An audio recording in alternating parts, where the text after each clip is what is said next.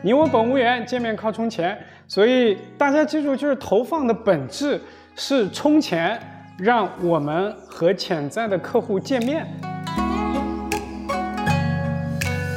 小孩子才做选择，成年人全都要。我又要种草，又要转化，又要沉淀，又要公寓获客。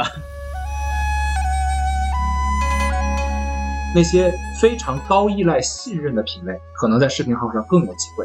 像珠宝，它的客单价高，它需要有更高的这种溢价的能力，以及后续的服务，啊，它可能就会有很强的价值。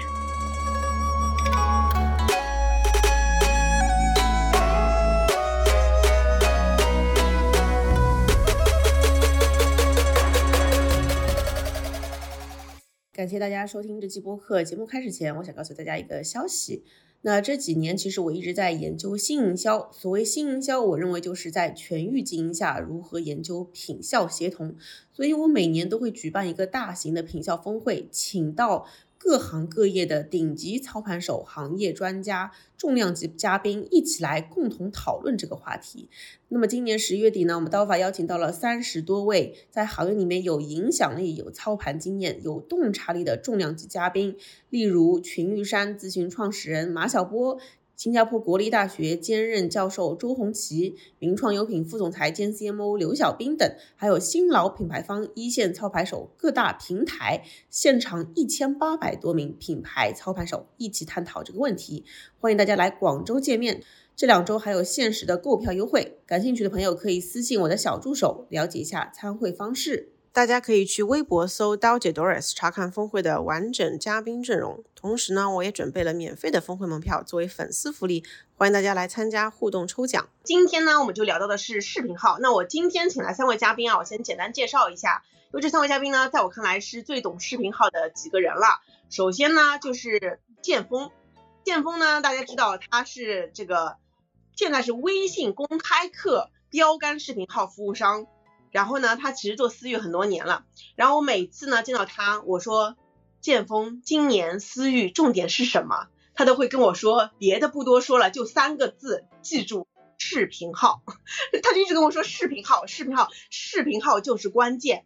所以呢，我因为剑锋一直给我的洗脑啊，我就是觉得说视频号太重要了。所以这是剑锋啊。然后剑锋呢，他自己听说自己都开始做主播了，所以他从做小程序、做私域，一路现在做视频号。所以这是剑锋。然后第二位嘉宾呢是周硕，周硕呢是金润珍珠集团的董事总经理，也是今天的品牌方啊。那最后就是润宇了。所以这几位呢，我认为品牌方、服务商和自己主播三方都非常了解视频号的三位。我们今天就是要聊一下视频号，接下迎来了。商业化的二点零时代，那我们到底什么品类该去做视频号？怎么做？那接下来呢，就是有请几位嘉宾都介绍一下自己，呃，也打个招呼吧。好好，呃，大家好，很高兴今天能做客 Doris 的直播间啊。然后对刀姐也是久仰大名，也经常看我们刀法的各种分析。啊，我呢是精润珍珠集团的董事总经理。那精润珍珠呢，其实我们是一个做珍珠全产业链的一个专营集团。也是一个老公司了，我们是九四年成立，马上就到三十年的时间了。那我们的整个的珍珠的这个布局呢，是从养殖到产品销售，到传统的线下到线上，啊，一直以来呢就在布局销售。然后这两年呢，应该说或多或少踩到了视频号的红利，因为我们作为在传统的电商平台的这个珍珠品类排在第一的品牌方，可能也被呃视频号重视邀请啊，去年就入局了，啊，也算是拿到了一些阶段性的结果。啊，所以呢，在这个过程中，我也算是呃经营呃经历了所有所有的过程，包括我们的电波呀，呃，包括这个达波的合作啊，对这个生态呢也是非常的看好啊，所以这个是我的大概的一个情况。然后金润珍珠呢，本身我们也是一个全品品类的一个平台，我们有珠宝也有护肤品啊，所以可能在一个品类我们拿到了一个不错的阶段性结果，但是在护肤这种板块，不同的类目呢，可能结果还没有拿到，所以可能对于视频号的这个平台，我们有一个。相对多品类的感知，然后也确实带了很多的问题，也想问一下我们今天聊天的大咖，谢谢。好，谢谢硕总。那接下来有请我们的老朋友剑锋，剑锋你也介绍一下自己和你最近在做的事儿。对，前面刀姐也说嘛，就是我们是就是从一七年底开始创业就一直在做微信生态，就伴随着最开始只做小程序是吧？然后后面呢就做私域是吧？就我们就说前两年别人认为我们是做。呃，这个最开始认为我们是做裂变的公司，然后前两年认为我们是做私域代运营的公司，然后从今年开始我们是做一个这个直播的公司，是吧？那我们说，那我们未来呢，可能我们是做个什么 Chat GPT 代运营的公司，是吧？还是什么元宇宙代运营的公司？就其实就是伴随着微信生态持续的增长吧，对，所以我们自己也因为聚焦。所以我们经常也说嘛，就在中国是吧？没有一家公司有一千多人只做一件事情是吧？就微信生态的这个代运营。所以我们从企业微信啊、小程序啊、视频号啊是吧，都做到这个代运营这个类目的第一名嘛。我们主要就做零售、快销，还有品呃鞋服行业，就像大润发呀、屈臣氏啊、安踏、百丽啊，就这些品牌。所以我们其实聚焦的类目也是偏这些类目吧。好，那那我介绍一下吧。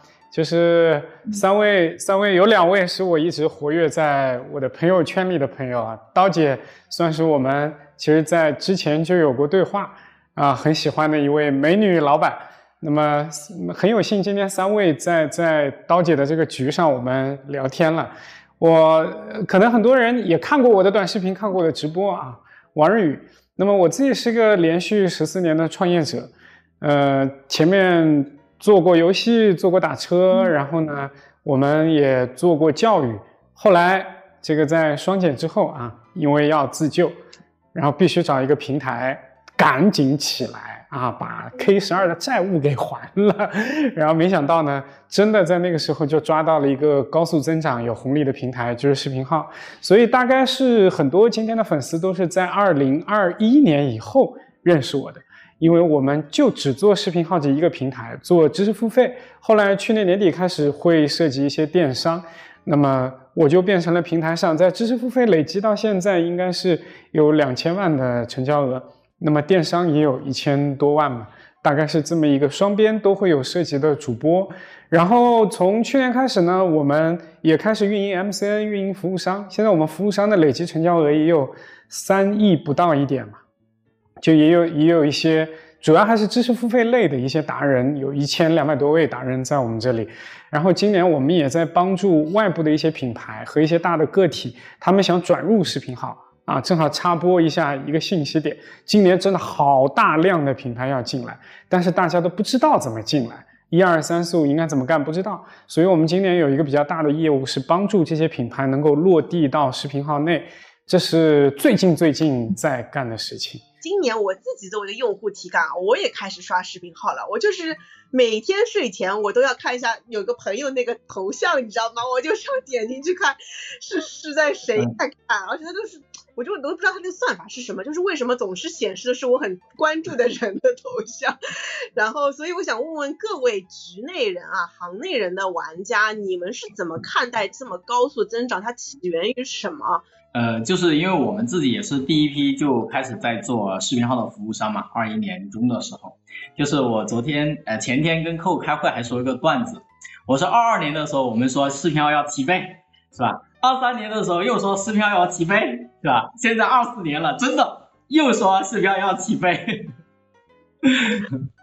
他们说建盟我应该是去讲课是吧？这么热爱这个视频号。就是我我我，但是我自己的体感就是真的是春江水暖鸭先知，就像我们二一年刚开始做的时候肯定是亏钱的，是吧？二二年的时候盈亏平衡，是吧？二三年的时候可以说小赚，是吧？那整个，呃，现在其实大家很想找一个对标，说啊，这个时候是属于其他平台的什么二零年还是二一年还是二二年？然后广告增速前面刀姐也说嘛，就是说明入局的商家越来越多了嘛。然后，但其实横向对比的话，这个。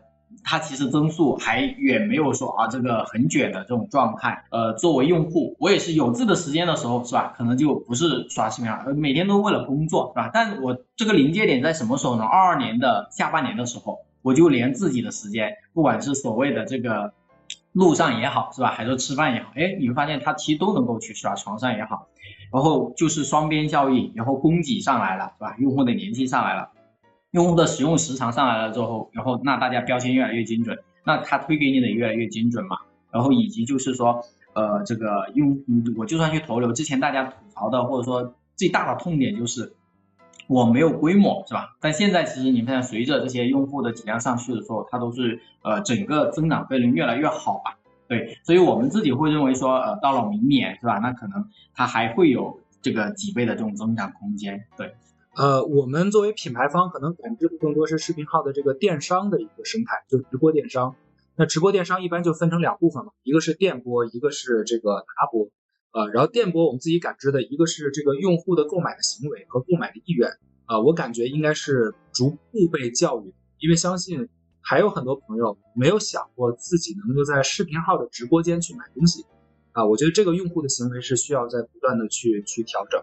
那第二呢，就是我们做直播运营的时候，它的后台的工具的这个成熟度啊，因为毕竟我们可以跟抖音比，跟这个淘宝比啊。坦白讲，视频号我觉得后台还没有技术层面那么的完善啊，包括很多的投放啊，一些工具的使用啊啊，所以我觉得这块还是有空间，也没有感觉到它的质变。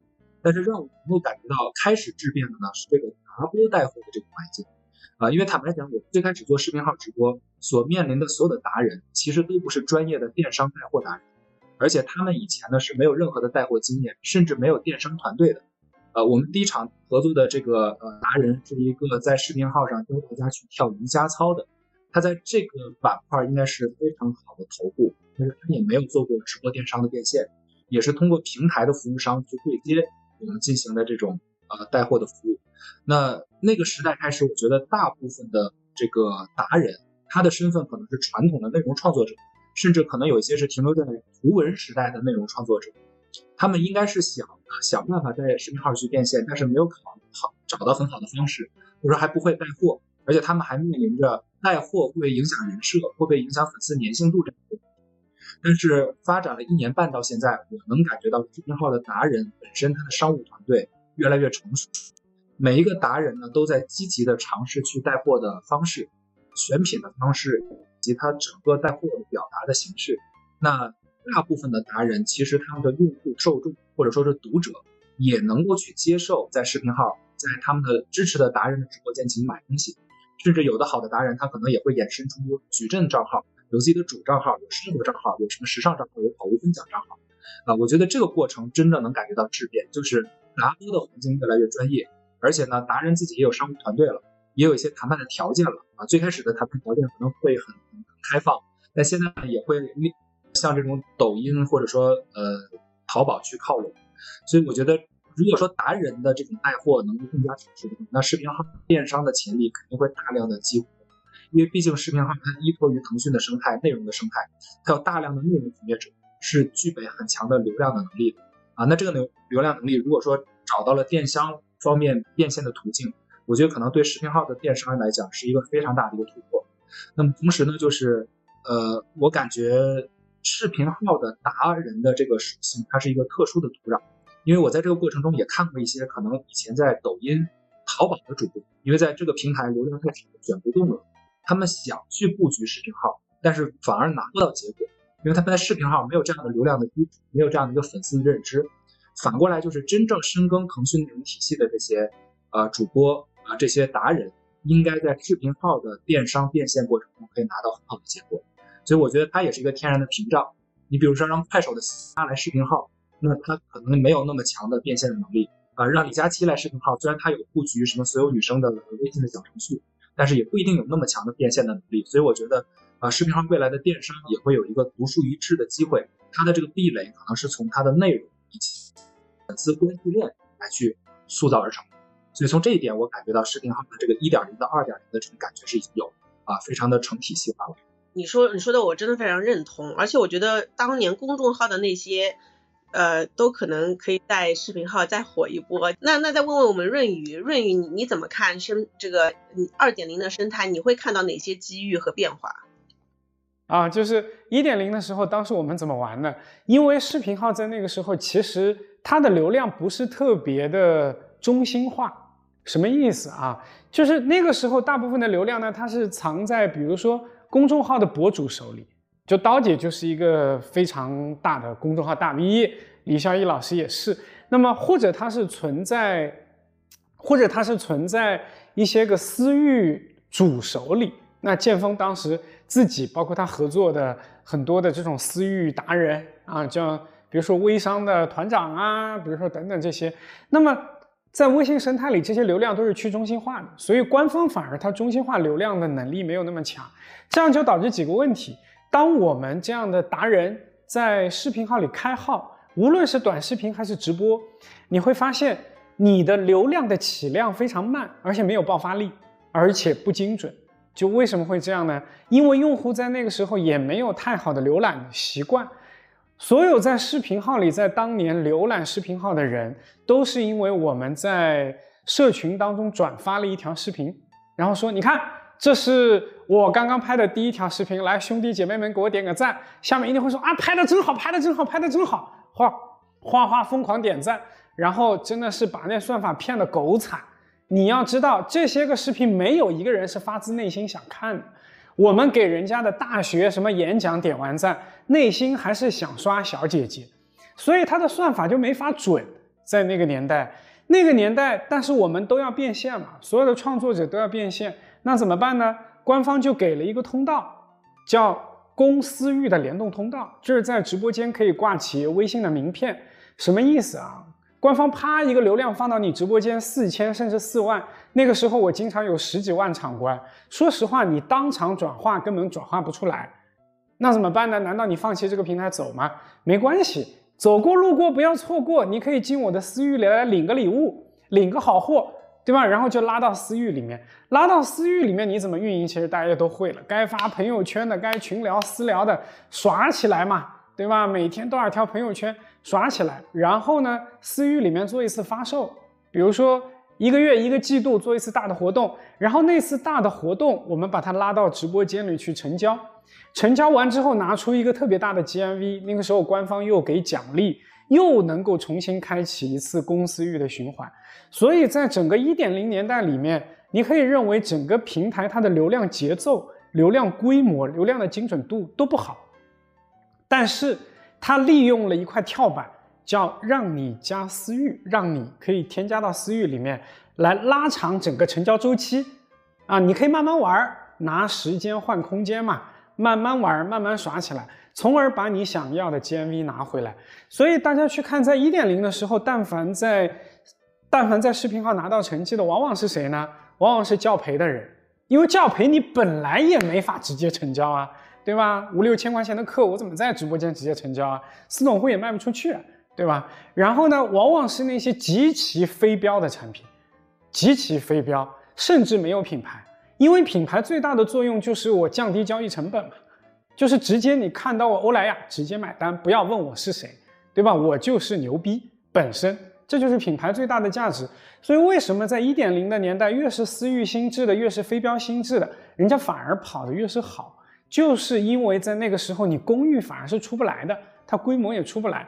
但是随着整个一年接近两年一点零的驯化，我们所有的这些主播，包括我们的粉丝，在上面用钱、用时间、用点赞、用互动、用收获，为平台其实训练了很清晰的一个用户标签。所以你会发现，今年我们再去投微信豆也好，ADQ 也好，它明显会比去年同期要准很多。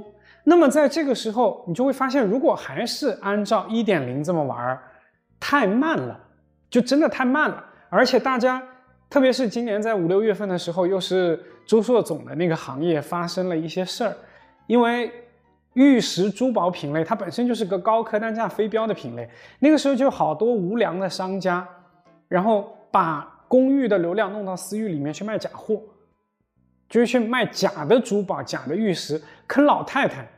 啊，本在直播间卖一九九的一个小小戒指，然后拉到公拉到私域里面给人家卖五万块钱的一块石头，卖完之后直接拉黑，人家投诉无门。所以其实这样的私公寓的联动呢，在今年这个状态下反而引来了很多的问题，所以就导致了好多的良币反而进不来，劣币反而过得很好。所以今年我就知道平台是一定会加速的。因为一个好的平台，它一定要让整个交易的周期、交易的节奏变快。如果要变快，一定是公域流量跟在公域里面的销售行为、人货场直接匹配、直接成交。那今年是基本上已经到了这个元年，所以大家可以看到，在六七八月份集中性的开始啊，这个鼓励你在私域做投放，投放的工具完善。然后呢，直播间不能推企微的名片，你要通过这个留资组件的形式来推，就是大家会发现整个私公域的联动变得越来越规范，然后呢，去越来越引导你做公益流量，零粉可以起号。现在真的零粉可以起号啊！品牌方越来越引导你做这种比较商业化的行为，这就是我觉得真正一个平台走到了二点零年代。二点零年代就是平台自己有清晰的标签，能够帮助你筛选出真正精准的用户，找到精准的内容，找到精准的货，找到精准的达人，从而直接在公寓里面成交。我觉得这就是二点零年代里面带给我最最最明显的一种感受。这就是我当时看见了，我就告诉大家，我说整个流量的格局要变了，所有兄弟姐妹们不要再沉迷于在私域里面情情爱爱。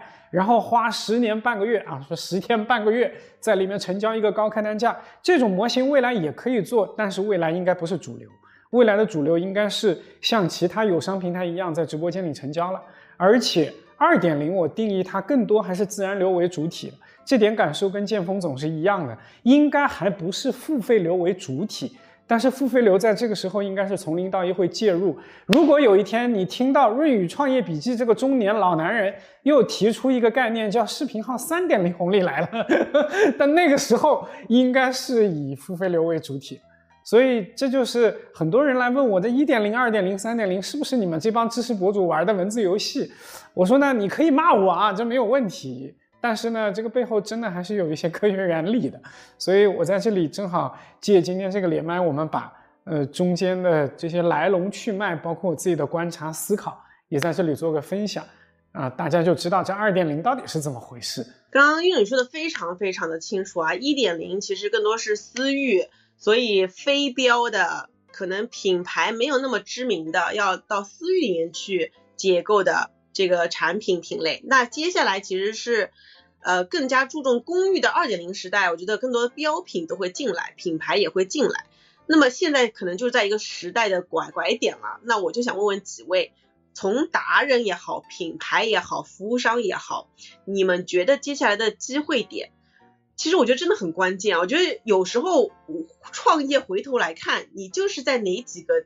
关键节点，你踩对的那个节奏真的很重要，窗口期。所以我就想问问，现在这个时间点是什么样的品牌、什么样的达人、什么样的服务商是会有机会的？那个，首先刚才润宇的那个分析，我就特别的赞同，因为他正好就分析了为什么视频号在这个时候需要引进品牌的原因。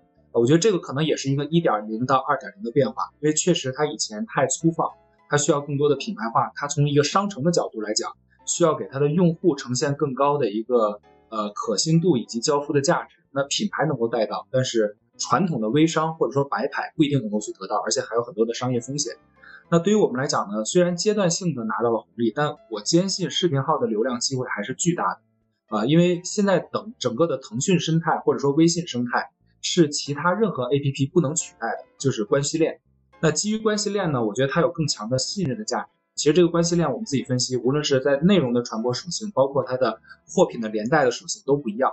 所以我们自己有一个很强烈的体感，就是我们同样卖珍珠项链，就是珠宝这个品类，视频号的客单价是最高的啊，然后呢，它的复购率是最强的，退货率是相对低的，它确实呈现了更高的这种啊塑造品牌的能力以及传达信任的能力啊，而且就是我刚才讲到，如果说达人带货这块，呃，就是或者说流量主带货这块的这个更多的。呃，模式被激活之后，它本身的潜力也会巨大，而且这种带货的关系或者说销售的关系是不同于抖音和这个淘宝品牌，因为在淘宝买东西是我有目标的去买，抖音它是一个兴趣电商，但我觉得如果未来视频号能够去做电商的话，可能更多是信任电商，这个信任可能它传达的价值会更高。啊，因为我在视频号上所关注的一定是长期关注，或者说别人关注，我也通过信任来去关注，而且。可能我在视频号上的购买行为，我也可以通过转发，让我身边真实的朋友去参与购买。所以我觉得视频号电商未来能够做好，它必须给在售后、在信任这一点上，可能要比别的电商平台要更强。这个是它的巨大的机会。那么倒推什么样的品类有机会？我觉得那些非常高依赖信任的品类，可能在视频号上更有机会。像珠宝，它的客单价高，它需要有更高的这种溢价的能力以及后续的服务。啊，它可能就会有很强的价值，包括知识付费，包括教育类的，因为我需要真的信你，我需要找得到你，不能说我被一下子就就被割韭菜。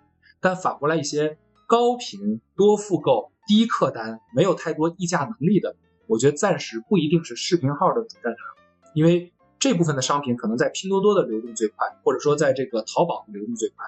所以我觉得还是我们基于微信生态，充分去理解它的关系链，它的这种信任的价值能够体现的背书，可能很多的品类就可以去进入。包括呢，就是知识类的，虽然我们没有在这个呃赛道啊，但是我也感觉真正传达知识的，它背后背后的这种客群很精准的，无论是代课的老师，还是教育的老师，还是呃畅销书的作者，我感觉他们的用户群体的粘性，比传统电商直播带货平台的带货主播的粘性要高很多啊。那其实现在很多的纯带货主播，他因为也经历了各种各样的信任危机，这种信任危机也是因为这个。人的人设他受到了影响，毕竟他是一个以卖货为主的人设。但如果说大家基于信任，在视频号建立的人设，它的整个的商业的关系，我觉得可能会更更加干单纯，或者说这些即使视频号它也是一个带货属性的主播，他会更加爱惜自己的羽毛，因为毕竟他的本职工作不是纯带货，而是要经营内容、经营关系链、经营他的私域粉丝客群。所以我觉得这样的土壤下可能会让。视频号的直播电商的土壤更加的纯净啊，那如果说对于环境有更高要求的品类，或者说对价值感更高要求的品类，我觉得在视频号是有非常大的机会的。哎，你这说的太好了，这个对环境和价值感要求更高的，而且你结合你刚刚跟瑞宇说的，它其实是一种，就是你既不能放弃微信生态的它的差异化的点，但它同时又走向公域，那怎么去平衡？呃，哪个品类是在？特别适合于这种社交链的，我觉得也挺有意思。那我们问问剑锋吧，因为剑锋是看了多个行业操盘各种品类的。剑锋，你从你的实战经验来讲，或者你对后面的预判，你的哪些品类会有机会？呃，因为前面也说我们自己前面踩了很多坑嘛，其实就会发现，最终你想要说。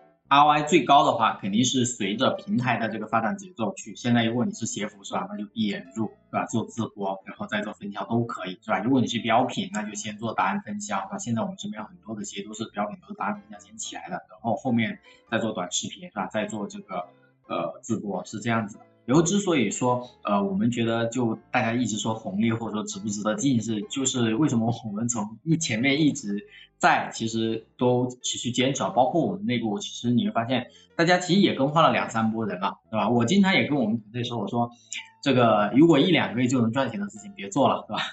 因为别人进来也一两个月能赚钱，那肯定是这个会很卷，很快速的卷起来，那肯定是希望说，呃。这个东西是有时间的复利的，所以其实我们自己就会发现，因为小程序就财报里面，呃，腾讯它刚发的财报里面还有个数据啊，说 Q 三一个季度的小程序 GMV 是一点五万亿，如果我没有看错的话，没有记错的话，那其实对比其他的平台，直播平台，就今年的整个直播的 GMV 就才这个两万多亿嘛，然后其实从几千亿涨到一万亿，那其实对于整个微信生态来说，那整个小程序的 GMV 上一年就三点几万亿了，所以也就是。哪那小程序的 GMV 从哪来的呢？它？都是从企业微信呐，都是从这个广告啊，是吧？投出来的呀。那我们自己的实验就会发现，同样的私域的用户，我转发小程序的卡片，比如转化率是百分之十，客单价是一百块钱。我们如果是转发的是直播间的链接，客单价就可以做到一百三、一百四，然后转化率是可以做到十五、做到二十，就是转化率也上升了，客单价也上升了。所以其实也就不管，就首先它作为一个工具。它就可以更高效的商业化，就呃不用，那你就其实不用考虑红不红利了，是吧？然后这个用用的更高效，然后其次说根据你自己的行业的品类，然后再去做，是吧？所以其实这也是我们自己会觉得说啊，我们自己的增长就发现哦，企业微信它完成了十倍增长，我们在这个时代完成了两三倍增长，那接下来视频号还有十倍的增长，是吧？从千亿级涨到万亿级以上，甚至两三万亿的规模，那它在有二三十倍的增长空间里面。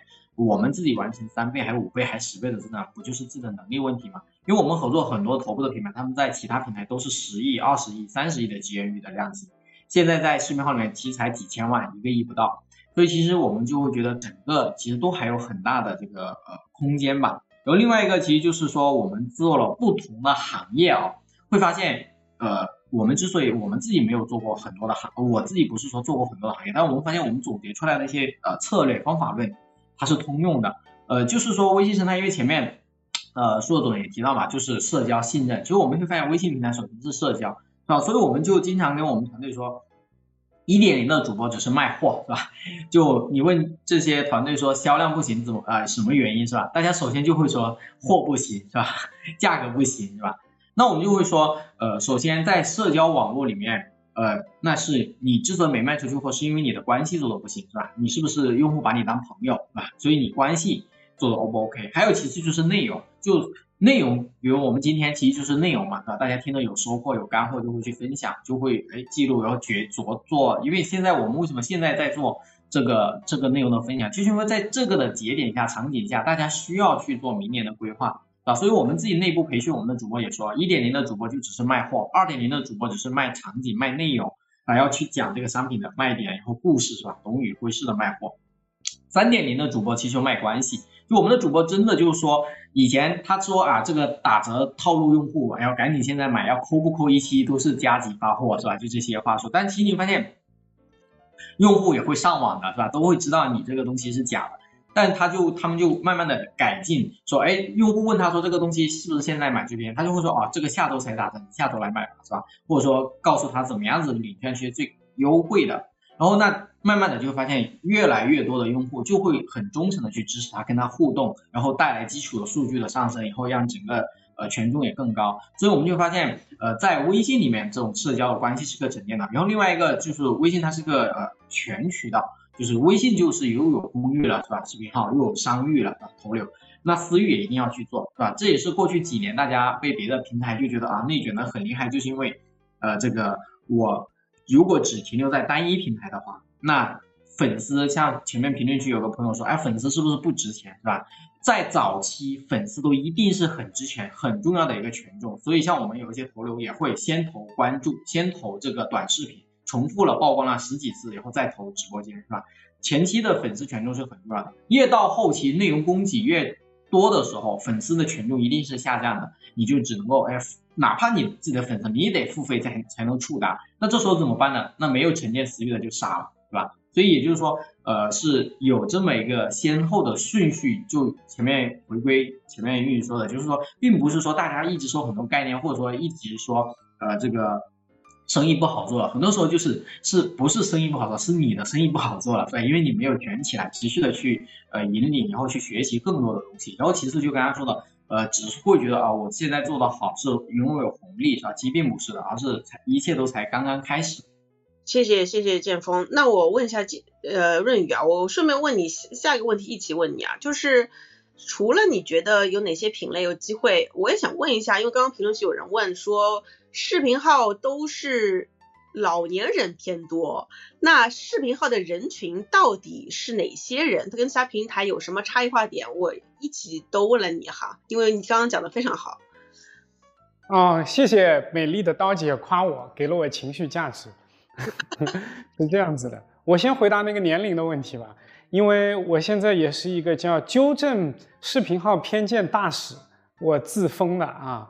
那怎么说呢？视频号在现状下，就是你去看各个直播间，包括剑锋那边有一大堆他们在操盘的直播间，包括看周硕总，我相信现在大家的整体画像，成交的画像应该是偏姐姐。这个刀姐不知道有没有感觉，应该是姐姐粉，叫姐姐好，姐姐妙，姐姐手里有钞票嘛，对不对？就为什么是姐姐粉呢？呃，很大一个原因。不是因为视频号是个中老年平台，就很多人骂视频号，不是骂啊，就是就是嘲笑视频号是个中老年平台。它其实不是的，大家仔细研究一下，它为什么会是这个样子？是因为视频号是整个中国各个短视频直播平台最后一个出来的，最后一个出来的。大家有没有发现？然后呢，在前面快手也好，某音也好，还是说小红书也好。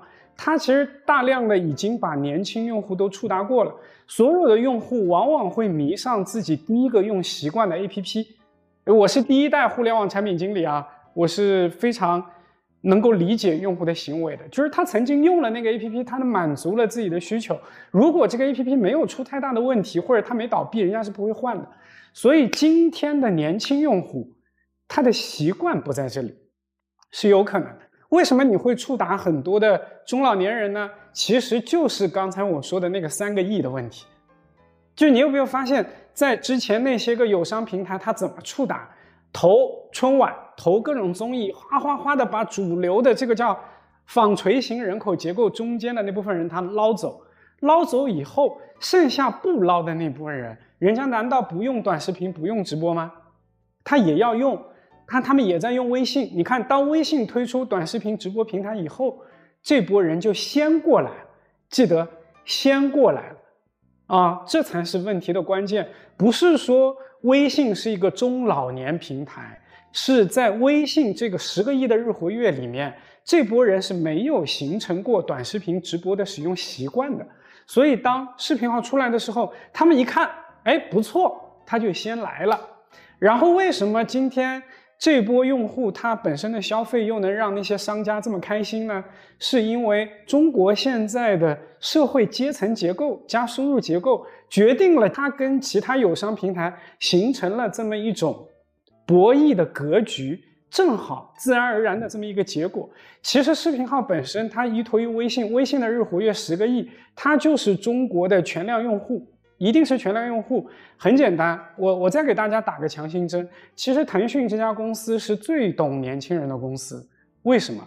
因为我原来创业是做游戏的，腾讯到现在你去看它它的财报。它的一大部分收入啊，咱们也不能说最大的，一大部分收入来来自于游戏的。你觉得全中国你还找得出另外一家公司，直接从收入上会比腾讯更懂年轻人吗？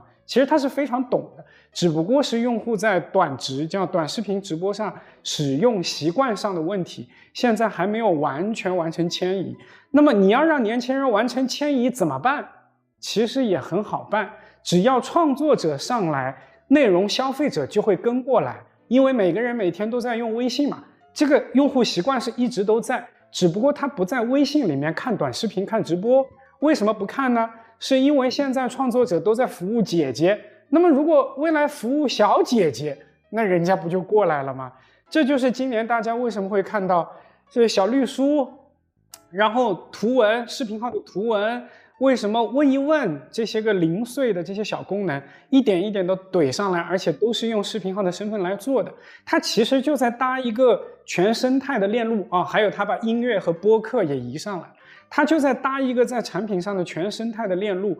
搭完之后，其实很简单嘛。你看你们在所有外站的这些个达人们，外站的达人们，你们是不是在外面获了客都是要放到微信里面来运营私域的？今天我告诉你一件事，在我这个游乐场里，该有的都有了，所以你懂的自然懂，对吧？反正你也做了一份播客，要不两边发一下？反正你也做了一个什么小什么书，你们两边都更新一下。当年轻的创作者逐步把创作习惯他移过来，自然人家消费内容的习惯就移过来。最后，互联网的终局在哪里？那你也懂的呀。互联网的终局一定是在每天我们打开时长。最长的 APP 上，现在抖音对外放的数据说，它每天的用户消费时长是两个小时。但是大家一定要知道，中国最长的内容消费时长的 APP 是我们现在打开的这个绿油油的 APP。我们一天平均每个人可能要花四个小时在微信上。其实这才是真正天花板，真正的高度啊！所以我说，只要去重仓 all in 视频号，你就等它慢慢来，不用着急。因为它的天花板放那儿呢，呃，二点零跟一点零，它本质上它会走过的品类的路，觉得会有点接近。就是当现在刚刚从一点零切二点零这两个月，我自己心里的感觉呢，是有点青黄不接。就是一点零里面的这些个达人，有很多他已经没有办法再发力了，因为流量结构的变化。二点零里面呢，它没有完全按照公域。可以起到一定规模，大家正好在新旧交替，但是我发现二点零的整个起盘品类的成熟规律会跟一点零很像。我大概说几个规律啊，第一个规律，它一定会从高毛利高非标逐步到泛标，然后中等毛利逐步到低毛利标品，它一定是这个逻辑。为什么是这个逻辑呢？就比如说现在在八九月份。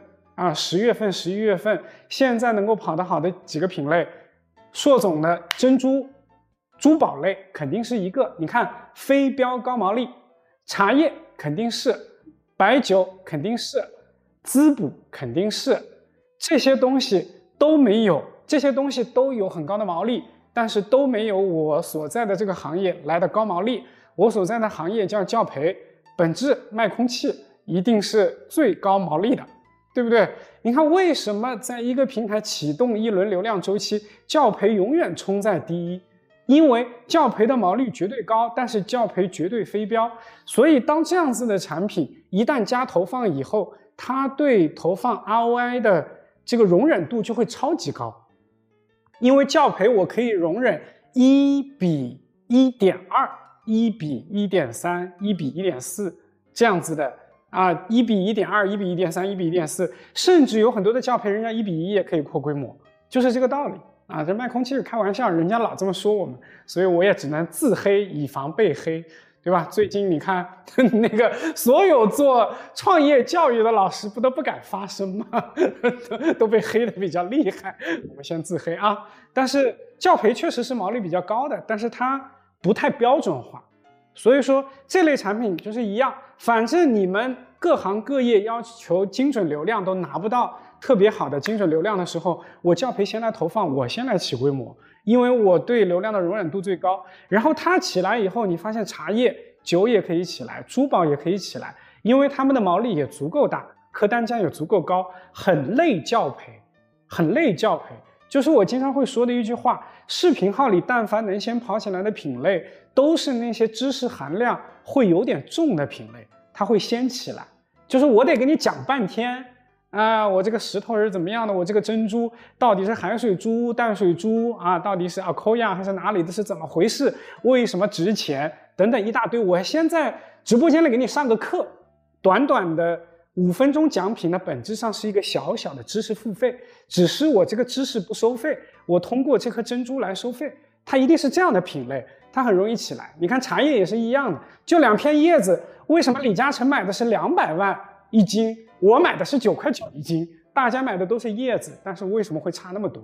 这个就是要主播给他去讲，这类就是很像泛知识类的内容，但是它毛利又足够高，它在早期就很容易被支撑起来，然后慢慢随着大家的规模交易越走越多，它的标签精准以后，泛标品就能起来。泛标品，比如护肤就是泛标品，那大家都知道洗面奶是干嘛的，都知道日霜、晚霜、眼霜是干嘛的。但是他不知道你的日霜、晚霜、眼霜跟隔壁家的有什么区别，他不知道，他不知道你的洗发水跟隔壁家的洗发水有什么差别，它是个泛标品，然后才能走到后面是标品，大概会是这么一个结构。目前视频号的品类呢，还走在刚才我说的头部这个结构上，就是大量的是非标品，然后需要强信任建立的这个周期。所以，硕总肯定现在是一个非常好的红利期，呃，教培肯定是在红利期，茶酒滋补肯定是在红利期。那么现在我们还在看绿植宠物，大约也是在红利期。你会发现绿植宠物也是很类似，要接受一定教育才能够，我才能够下单的，不是说我看看个狗粮，我看猪那个小绿植我就直接可以下单的，它不是，我得听故事，我得听知识。我才能下单，所以这类东西在最近的半年，我觉得都会不错，大概是这样子。我的分析，包括我们看到的一些数据啊。非常感谢润宇，因为我上次就是跟观战聊的，然后听我播客的朋友应该也听到那一期了，它里面就说到他在公寓，他在其他平台做的是格式化的大标品，但他到了视频号里面呢，就做的是定制化的服务和长期的。生命周期的会员的服务，就是其实是完全不一样的定位。那我接下来就想问几个干货的问题啊。刚刚其实润宇说的内容啊，我觉得已经价值这个一万块了，好吧？然后大家下面都打到打一个赚到了，好吗？我觉得下面呢，我们可能会要更干货的内容，就是怎么起号和怎么做投放啊。因为刚刚也听了说有很多红利啊，有些品类其实接下来会有泛标品、标品都能做。那咱现在要进去做该怎么做呢？就是怎么起号呢？如果是品牌怎么起号？如果是博主怎么起号？然后以及怎么去投放呢？哇，我们的评论区大家都在说赚到了，赚到了，赚到了。对对对，我我自己也学到了很多，非常感谢大家今天倾情付出啊。那接下来就更干的就来了，怎么起号？我先来问一下剑锋吧。呃，其实是这样子的，就是前面提到的更多的，因为我们一直在做品牌比较多嘛，然后这个也是跟前面玉老师说的一样，飞镖，然后及做很多的就是。因为我们第一层就叫生品生产及内容，对吧？然后品牌它本身平台就会有这个一个月的这个冷启动扶持期，然后那，所以其实整体来说，只要你的这个人货场啊，就是你的主播、你的场景不是特别差的话，那其实整体呃不用太多的投入技巧，其实也是可以的。那如果是说需要重点教育的，就前面提到的，就是说那可能多快的话，就两周左右是吧？那我们要去测到底是直投进直播间，对吧？还是说呃这个我们到叫什么，就是先投短视频，对吧？然后重复曝光，而且同样的也是嘛，就是我们现在呃在就。不同的用户也是在不同的时间嘛，然后去做这个早上还是晚上场，对吧？还是说中午场？就是我们就会发现不同的年龄群的确是呃，就不同的品类针对不同的主付费人群，的确是会有一些时间的影响。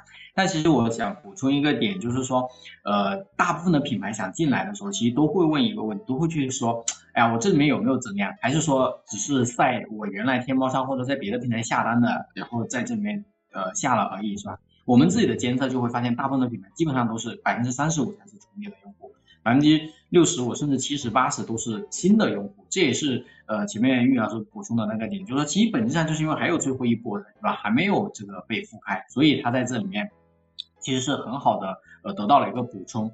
然后另外一个其实有个点就是说，呃大家说这个呃都是停留在。呃，叫什么？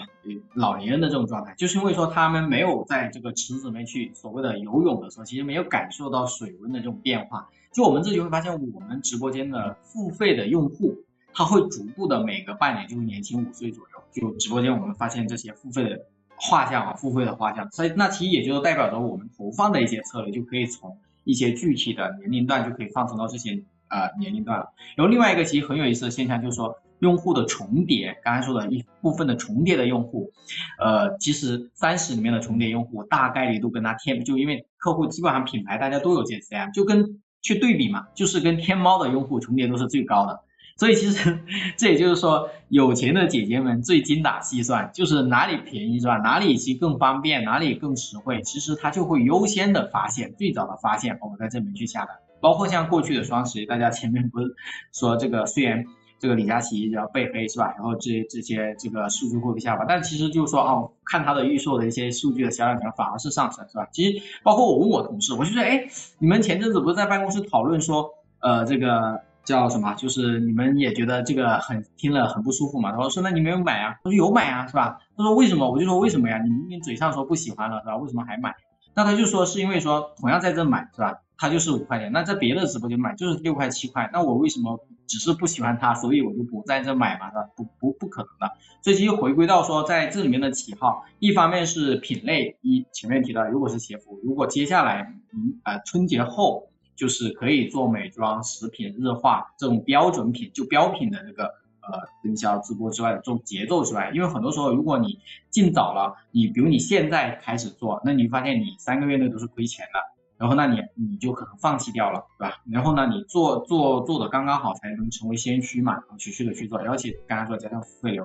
然后另外一个就是不用担心说哦固化，我是不是年龄群只会固定在啊？不是说这个我的年龄群它是会持续的覆盖。我最喜欢观察的另外一个趋势的地方其实是家族群，我们就发现家族群里面在转发什么，这些也就是说一切的交易的载体它都会呃汇聚到这个视频号的这个链链路里面来。所以这也就是说，呃，不管是以前你有没有这个直播的技巧、技能的技巧，其实都去学习。我们自己招主播有个技巧，也是发现很多人就参差不齐，就觉得哎，我要招一个很顶级的主播过来。其实你发现，你就给自己三个月的时间试错期，就哪怕招新生，然后几个，然后去试，其实都能试出来了。我们会发现，你有时候招了别的平台顶级的主播来视频号播，你会发现好像。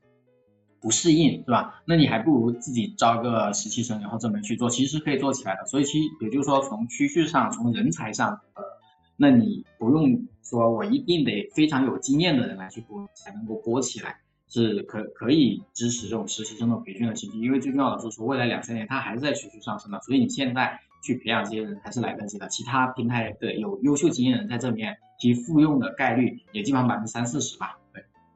然后，那我大概说一下，这是不是一道技术题啊？就是刀姐问我们技术层面怎么操作哈。就我们确实不是一个完全卖空气的公司，我们还是会卖一些技术方案的。啊，就是大概现在视频号的旗号，因为今天在直播间，我们肯定也不会啊，就是想的那么详细。但是如果大家要来视频号旗号呢，我觉得抓住几个呃技术的点，可能你比较容易在中间完成。包括这也是我们在陪跑客户的过程中核心抓的点。第一个点，呃，你先去分清楚，你到底是要走短视频起还是直播间起，就是这两个路线都是可以起的。那么我们一般先会看一下对方的账号，如果对方做的生意是偏向人的生意，他是个达人，偏向人的生意。那么你就先优先选择短视频起，但是有的人呢，他是偏向货的生意，比如说他就是一个品牌方，比如说他就是一个供应链，那么他是偏向于货的生意，就是从直播间可以直接起，现在是没有问题的，零粉零作品可以直接起，一点问题都没有。好，两边先岔开，那么偏向于人那边的呢，要去关注的是什么呢？很多人在。达人那端的起号，他会去关注爆款短视频啊，如何涨播放量啊，就是那些东西。反正别的平台该有用的，在这里还是会有用。但是我们除了关心这些事，我们会更加关心一个点。其实刚才周硕总在聊的时候，他聊到过叫人设，因为视频号的本质是一个在一个半封闭的区域内，它因为中间有封闭的私域和公开的公域，在两个场域内的曝光度。我们关心的是这件事情，然后我们关心的是你在一定曝光量下面背后带的人设的一致性，这是第二个问题。第三个问题，我们会关心这个一致性的人设背后有没有解释清楚三句话：第一句话叫我是谁，第二句话叫我代表谁，第三句话叫我想带着他们去哪里。就是如果一个带着人设的账号，它是最终画像是不人设画像不一致，肯定崩。多少大播放量鸟用没有？然后如果它光是播放量大，但是它后面交代出来的这三个问题是不清晰的，所有商业化的变现变不出来，鸟用没有，大概就是这样子。所以这就是现在我们手头上过了很多的账号，我们发现有的人甚至他的置顶都是十万加、十万加、十万加，然后他的短视频播放量一天平均可以在五十万，但是为什么转直播间转不出来？就是他的粉丝根本就不知道他是谁。没有用，那个叫流量，那个不叫人心。做达人、做人那边的生意，必须得有心智、有人心才可以。所以我们会陪他调，光拿什么热点啊、蹭热点啊那些去搞，不是那么有用。偶尔你可以拿它破破圈，这个是我们在达人这一端的经验。所以那些个哪怕量不大，但是它很真实，人设很贴近老百姓的向往。这些个账号或者它背后代表的人群，恰好又是一个品牌或者一类品牌，它的目标人群，比如说就是姐姐人群那类人，就算他的账号本身的体量不大，他的变现会非常不错。我们最近陪跑了一个账号，刚刚起来，粉丝量六千，每场直播大约就是三千场关，每场直播带货，而且带的货都是从。那个就是带货中心拉下来的，也不是什么很特别的产品。每场直播大约在七千到一万的成交，每一场，就是因为他的人心很稳，这就是用户那一侧的起号的逻辑。然后如果他是偏供应链那一侧的呢，我们就会让他卸下很多包袱，说不用完全一定要想短视频怎么弄，短视频未来是可以加分的，但是它完全可以靠供应链的特殊性。就是他要抓到他的供应链、他的品牌、他的货到底跟隔壁老王家到底有什么不同，找到那个点，然后通过场景来传达信息，通过场景初步的搭建，把他的信息、把你品牌的内容在直播间里传达出来，从而干嘛呢？在直播间要留住人。所以所有的供应链方、品牌侧起号，我们最关心的一个数据不是成交，是他在直播间。推自然流的时候，它的平均在线时长能干到多少？而我们现在的测算基本上要七分以上，所以那些在直播间只能干一分钟、两分钟，跟我们说视频号的流量不精准，那基本上是他的点子不准，那肯定不是流量不精准的问题，是因为他自己没有真的把人留住。七分以上，然后按照视频号现在自然流的推流的逻辑，它会推一层，你的在线时长会跌一轮。然后你再推一层，会再跌一轮，最低按照我们旗号的，基本上我们的要求不会低于四分钟，四到五分钟，一般是这样。所以直播间如果在视频号里连人都留不住，你后面的交易是很难做的。好，自然流起来以后，我们才会介入付费流。在现在啊，未来可能能直接付费流起号，但现阶段我们是自然流再介入付费流，然后我们才会去看商点的数据，就是商业点击率，才会去看转化率，才会去看成交频次、GPM。大概我们我们自己起号是这么一个流程，所以大约我们会把号分成这两端。那么目前的主要的节奏啊，那刀姐肯定会问我平台的节奏在哪里？平平台现在的节奏呢？人设那端肯定是很好的时机，因为本身视频号它是一个很人际关系、社交的环境，它天然你只要人设对头，非常容易起来。然后。品牌和供应链那一侧呢，就是偏刚才我们说的几个红利的品类，很容易起来。现在标签已经比较准，大概是这些技术流的内容吧，分享给刀姐哈。但可能每一家的方法不一样啊。那个剑锋总、硕总可以多批评、多指正啊，这是我们摸索出来的。啊，你刚刚说那三个我都记下来了。我是谁？我想我能代表谁？我想带他们去哪里？这个说的太好了，我不禁想一想自己，呃，我问问硕总啊，就是那个 让我再回味一下润宇说的话，同时问一下硕总，那就是你们两个月就千万，你们是怎么做做起来的呀？呃，首先不排除那个时候有盈利的机会，因为刚才那个瑞宇跟建峰都有提到，就是在那个节点，视频号是需要有品牌方入驻的，那视频号的官方呢是需要打造案例的，所以正好这个案例落在我们的头上，我们就接住了。这个是一个客观情况，但是给我的感受呢，就是作为一个品牌方的账号如何快速起来，我们当时做了是两个事情。第一，我们的团队是有的，啊，就是因为我们精锐珍珠毕竟是一个全电商布局的一个品牌，而且呢，我们都是自营，就是 in house 的团队，我们不是高度的依赖外包，所以当这个机会给到你的时候，你自己作为品牌方或者说一个呃卖货的，你给能接得住啊，要不然的话，平台给你一次机会，你没有接得住，那其实就呃失之交臂了。那么第二呢，就是我们当时是从自播和达播双发力。那对达播来讲呢，我觉得它是一个快速能够出量的一个品牌啊，因为这个所有的销售额都是短平快，因为毕竟这个销售，呃，不是你品牌的积累，而是这个达人他本身的积累。只是这个品牌选对了，你的给他更好的性价比，可能就可以快速的出量。那就像我刚才有大概介绍的，我们第一场在视频号的达播就超过了五百万的销售额，所以这个本身是一个出圈的案例。啊，所以呢，也让平台更重视我们，也让在这个圈子里呢带货的主播或者说达人更多的考虑到啊珍珠这个品类，或者说精珍珠这个品牌。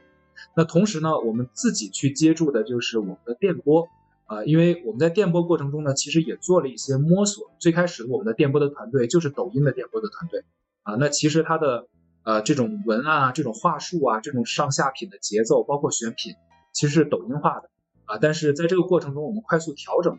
因为我们自己有供应链，所以会发现原来在视频号卖的货跟别的平台卖的都不一样，主播的话术也不一样。而且刚才剑锋分享那点很对，就是从卖产品到卖内容到最后卖关系。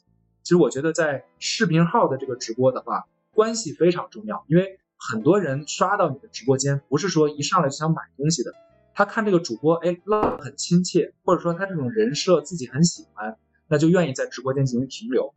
同时呢，就是我们可以看到一个数据，就是直播间的在线时长，啊，因为我有一次跟呃肖毅老师去合作嘛，我看肖毅老师背后的那个直播间的在线时长是十二分钟以上，这个其实对于卖货属性的直播间来讲，它的在线时长超长，一定是来自于它很强的粉丝的粘性，否则的话，这个我为了一个买品，其实在抖音平均的在在线时长可能就两分钟，所以这个我觉得也是一个非常强的一个呃背景。那我们当时起号呢，其实就是这两点做对了。然后赶上了一个时间的机会，但客观来讲啊，我们目前的电波呢是进入到了阶段性的瓶颈，因为毕竟我们是一个自然流的一个，我们也没有太多的付费。那自然流呢，我们其实并没有以前做私域，也没有公司的什么 CRM 导入到我们的这个腾讯生态，所以更多还是靠自己流量的增长。所以现在我们其实有些流量呢是来自于跟达人的合作，然后达人的这个呃。粉丝可能还是想买精润珍珠的产品，所以呢会关注到我们。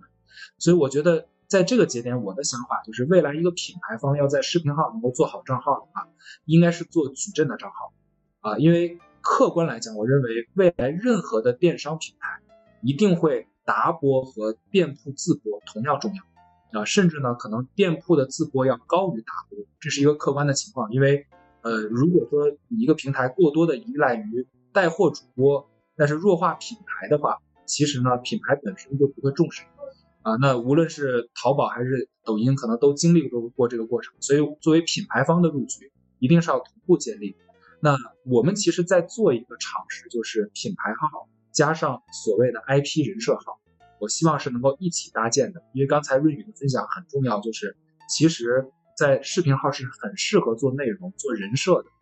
而未来的品牌，我觉得非常能打动消费者的，一方是一方面是你高大上的品牌形象和很好的性价比，一方面就是你品牌背后有没有一个鲜活的人，啊，他可能是创始人，可能是设计师，可能是怎么怎么样的人设，啊，所以。我觉得我们自己想在尝试做这个事情，因为我本身最近也在做账号嘛。因为我觉得，呃，对于品牌方来讲，流量工程是老板工程。如果老板不懂流量的话，你靠一些服务商来去专家来去提建议，其实你这个品牌方永远找不到体感。所以我为了找到流量的提展，我自己在做账号。但是坦白讲，我自己入局最晚的就是视频号，我现在还没有入局，原因就是因为视频号它是一个私域和公域交错的这么一个地方。我担心在视频号没有做好，会影响我在这边真正的私域，或者说我会有心理压力。所以我自己在做账号的过程中呢，我首先做的是小红书，然后做的是抖音。在这个过程中，我找到了一个 IP 人设号，能够给品牌带来的更强的粘性，以及粉丝更高的信任度。所以对我们内部可能下一步的布局，就真正可能我自己也要想办法在啊视频号也去构建我的人设。因为我有信心，我的人设号只要构建之后，也会有超强的粉丝的粘性。因为我自己在抖音进行卖货直播，我可以达到粉丝的在线时长十五分钟，我可以达到超过三十的 ROI 的转化啊。所以我觉得这个人设，如果说我找到在呃视频号的感觉的话，应该也是一个很好的一个资源。所以我给到所有品牌方的建议就是，现在要布局官方的账号。官方的账号呢也有两个层面，一个是品牌账号，一个是背后的人设属性账号。如说未来这两个账号能够去呼应的话，它一定是一个一加一大于二的效果啊。但是我觉得视频号反而会更加的要求严格，因为毕竟它横跨了私域和公域啊，它是经不起太大风险。因为公域说不好听的，人家也不认识你啊，就是见不到面，所以顶多你这个号没有做好，或者说内容的方向调整。但视频号的话，还是要基于自己的真实的呈现，就刚才讲到的，一定要表里如一，你不能去为了一个人设而去而去而去这个演绎，因为这个人设总会崩掉。只有你真正的毫无保留的呈现自己的状态，足够的真诚，我觉得在视频号这个环境可能会更影响身边的这个你的粉丝啊，或者说你的受众，或者说你的消费啊。所以我的感觉，在视频号如果真的下一个阶段二点零，像润宇所说的是一个自然流时代，是一个更加依赖人设或者说内容的年代的话，那我觉得也说服了我，是不是尽快的把视频号自己的这个 IP 号做起来？这过程中如果有不了解的，到时候向润宇老师学习。那我接下来就想问一下剑锋和润宇一个关键的问题啊，就是怎么投流？因为我们刚刚说到视频号进到二点零时代，其实最关键就是商业化里面有更加的精准的人群的投放了。那怎么投流才能更高的 ROI 或者更精准的去投？我想问一下，呃，剑锋和润宇怎么看？我先问剑锋啊。随着平台的发展，就一定会到最后一个阶段，就是这个叫什么？呃，充钱就行了，是吧？点击智能投放的按钮就可以了。但现在此刻的话，其实很多人就是说我想要去扩量的时候，就首先想到的就投流。但其实我们都会建议他说，根据这个平台算法，是吧？未来一定会这个挤压，越来越多人抄你，是吧？那你可能得做好后端的，像前面左说总说的，你的内容，是吧？你的人格化，你的 IP，这些粘性的做出来，你再去付费放大，其实才是更有价值的。那纯从投放的技巧上来说的话，就前面有简单带过，就是说，比如最开始肯定是直投直播间了，是吧？像我们现在加入直播间，然后带来测算 ROI 是吧？那要如果这个算发现哎做做的不好是吧？那我就会去刚才提到有说我去先投加粉啊，我们就发现啊先加粉，后面多做几次的曝光，它的这个转化率就会更高。包括我们针对我们的同样一个人群包。会去测重复曝光短视频，不同短视频，还是说一条短视频我重复曝光三次，还是五次，还是七次，然后后面这个人群包我再去做呃投放的话，它的 ROI 是最优的，对吧？就这些我们都会去做实验，其实本质就是不断做实验，包括针对区域也是，包括选哪个对标账号也一样嘛，对吧？直接上来对标是最简单的，然后去做这个测试，然后就去放大。但现在其实就就是本质是在说，随着平台的发展，这些投放的技巧，就这些微操的技巧对标这个别的平台的发展趋势啊，到未来它一定是简化成一个按钮，你只负责充值就行了。所以本质还是说背后的这些呃底呃就是其他的这个前面左手总说的运营总说的这些内容 IP 这些呃货盘是吧？你还需要这个去就把赚来的钱这些打牢，就后面的技巧其实就是可以越来越简单。明白。那那润宇，你能跟我跟我们也展开分享一下？我因为我知道有 ADQ 和这个微信豆两个基基础工具嘛，应该怎么去做会更加高效的去做投放？呃，就是刀姐又问了一个技术问题啊，就就就这个技术问题讲起来是一个蛮复杂、蛮宽泛的一个话题。呃，我觉得对于投放来讲，刚开始先记住一句话吧，就是你我本无缘，见面靠充钱。就这，是真的是这句话，真的是这句话啊，给打在公屏上。你我本无缘，见面靠充钱。所以大家记住，就是投放的本质是充钱。让我们和潜在的客户见面，就就就这么简单，就这么简单。你不要觉得见面可以改变销售额啊，见面可以改变，大家都在公屏上打，就见面我就可以把死的东西弄成活的，它不是的，它其实就跟刚才剑锋剑锋老师说的这个事儿是一样的，前提就是在我们不见面的时候，我本身构建了人货场，它是不是对的？这件事情是在二点零来的时候，越来越多的商家也好，达人也好，需要静下心来去想明白的。就是我在不充钱，我跟你没缘分的时候，就那么几个路人缘，我的人货场对不对？我到底把什么东西卖给什么样的人，在他接触到我的时候，对吧？刀姐一直做市场这一部分，应该会听到一个四认的法则，叫认识到认知到认同到认购嘛。对吧？那就是或者有人说叫五 A 嘛，它其实那个逻辑是一样的。用户今天最后要掏钱给我，一定会从陌生对我毫不了解，最后走到慢慢的了解我、认同我、喜欢我，最后为我掏钱。那么这个过程本质上是人货场里面应该要完成的部分。如果我们拿线下的柜台来说，线下的柜台不就是小姐姐？走来走去，走来走去，突然说：“来，走过路过不要错过来，先把她叫住。叫住以后，我拿出我的口红，我哎，我最早是做欧莱雅的，对不起，所以稍微有点职业病。然后我跟他讲，这是我们新上的产品，哪里好，然后你要不要试试？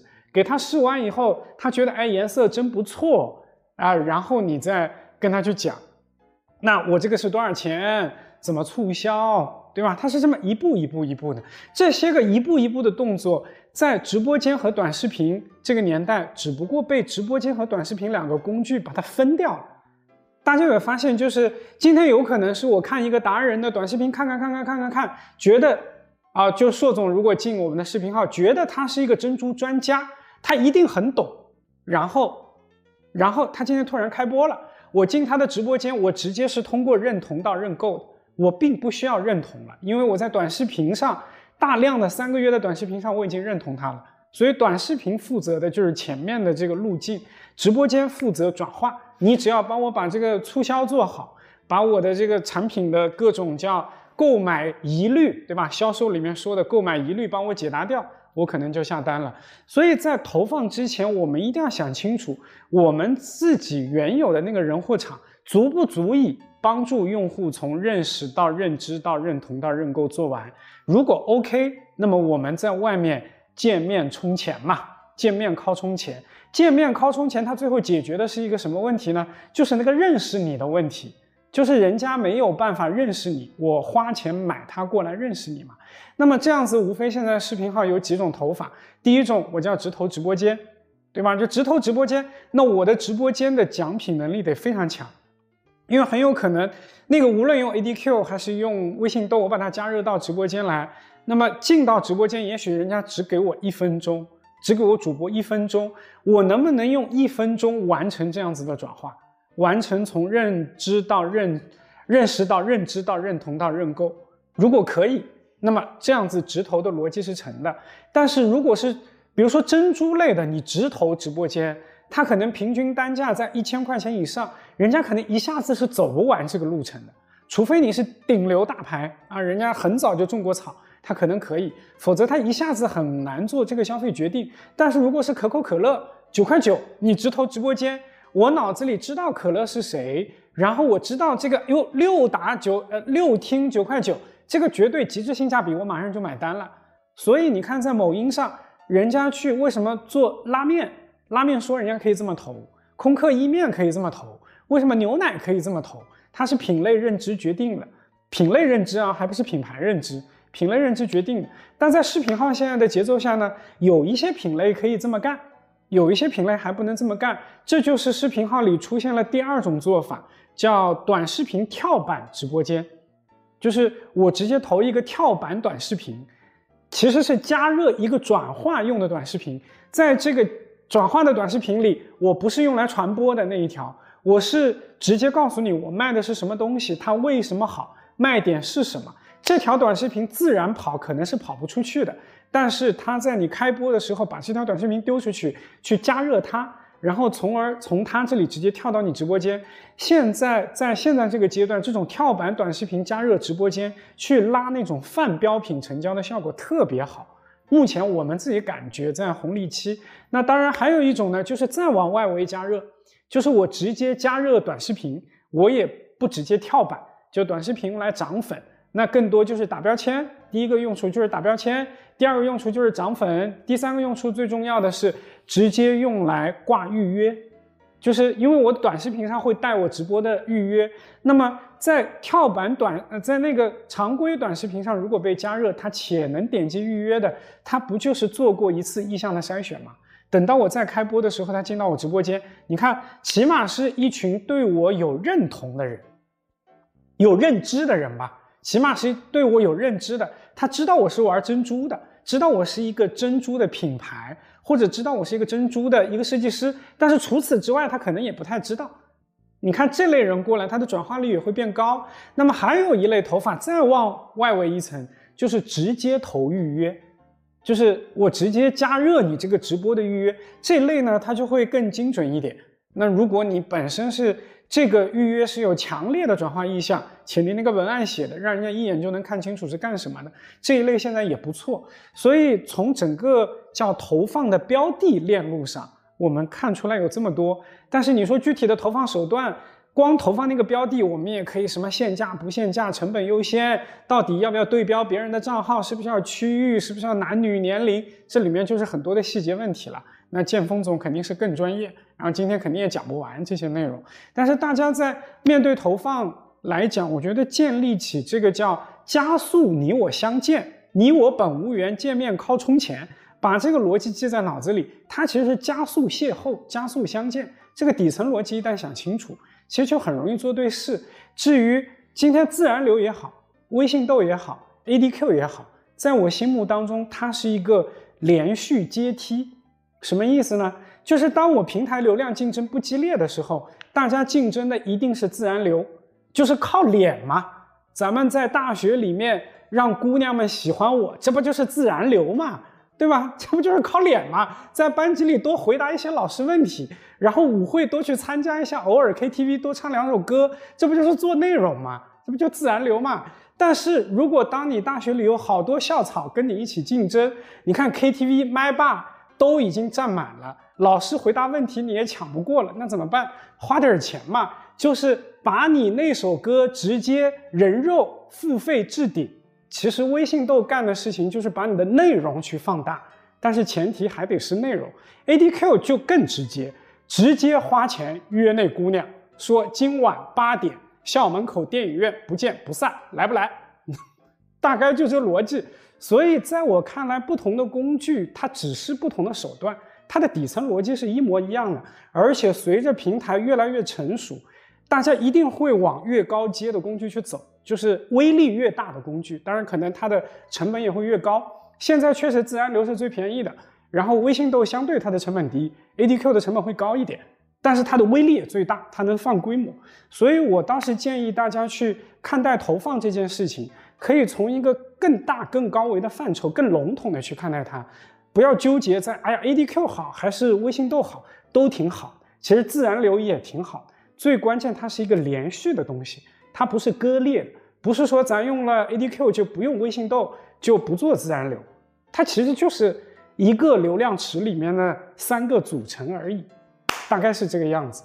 啊，举了一点不太正经的比方。没有，你说的很好啊，真的有时候真的能用钱解决的就不要用时间，对吧？其实用钱买时间才是最大的这个战略，我觉得。下面一个问题大家应该也很关心，就是怎么在视频号做内容。我刚刚听了怎么起号，怎么付费让彼此相遇，那就是我们相遇的时候，我该用什么样的内容来见你，这也是很重要的一个关键点。尤其是其他平台跟视频号的内容，其实我觉得也是不太一样的。那在这个问题上，想问问三位嘉宾是怎么看的？呃，因为我们更多还是靠自然流嘛，所以说为了把这个珍珠诠释好，其实刚才瑞宇老师已经分析的很清楚了。你需要呈现专业性，你的品质，你是一个品牌啊，那你该背书的东西的呈现。而且我们也是感觉呢，就是呃，视频号它是一个关系链品牌，所以它的点播、点评赞其实是根据呃你看这个人的这个用户去触发的。所以我们会感觉视频号的内容呢会更加正能量一些，会更加的这个正大光明一些。这样的话呢，我才愿意去点赞，我才会触发我朋友圈的接下来的影响啊。所以一些偏心灵鸡汤的，尤其女性成长这种呃成长学的这些东西，其实还是很好去传播的啊。就是我们不光说珍珠本身，我们可能也要把珍珠背后的气质要描述到位啊，包括什么样的人适合戴珍珠啊，戴珍珠的人应该是什么样的啊，找到一些心理共鸣。从这个点来讲呢，就是。给他一个你去考虑珍珠的理由啊，这个理由不是说我在这便宜，不是说今天双十一全场九块九啊，而是说珍珠的气质在那里。包括呢，其实我们在跟很多的达人去合作的时候，其实也是在共建内容，因为本我们选择的达人都是那种属性调性非常接近的啊，包括像李孝义老师，本身他的气质就很珍珠，所以我相信用他的诠释，他本身就是珍珠特别完美的一种代言的形式。包括呢一些育儿博主，一些很好的宝妈。啊，因为这种气质也是很啊自强自立的，包括一些啊修炼形体啊、瑜伽的这些老师，我觉得他们本身呢也在帮我们去构建内容。那另外呢，就是我觉得要特别的真诚和特别的真实啊，因为其实，在我们做这个呃视频号直播电商的时候，我们并不是特别关注单场销售额 GMV，包括我们跟达人合作的时候呢，也不是说去秀海报，我们的单场销售到什么。我们自己很关注的一点呢，就是我们真实的退货数据以及我们的售后的情况啊，因为像珍珠珠宝这种品类，其实呃了解电商的都知道，它是退货率非常高的品类，一个是女装，一个就是珠宝啊，女装珠宝，像我看今年六幺八有一个分析，好像在视频号还是抖音啊，玉翠类的退货率接近了百分之九十，就如果你只是为了卖货，你可以在直播间卖东西的时候描述的特别的夸张，我为了成交嘛，但是。这个成交之后产生的退货或者说用户的不信任感，对我们来讲才是最致命的。所以，我们整个在珠宝、在珍珠里面的我们的退货率呢是压在五成以下，这个是行业的一个头部的标准。因为一般来讲，珍珠的退货率是在百分之七十啊，所以我们是希望还是所有的销售的链路，包括内容的传达，一定是表里如一的真诚。哪怕说让用户下单的时候预期低一点，他拿到产品的时候超出一些预期，这样他才会相信。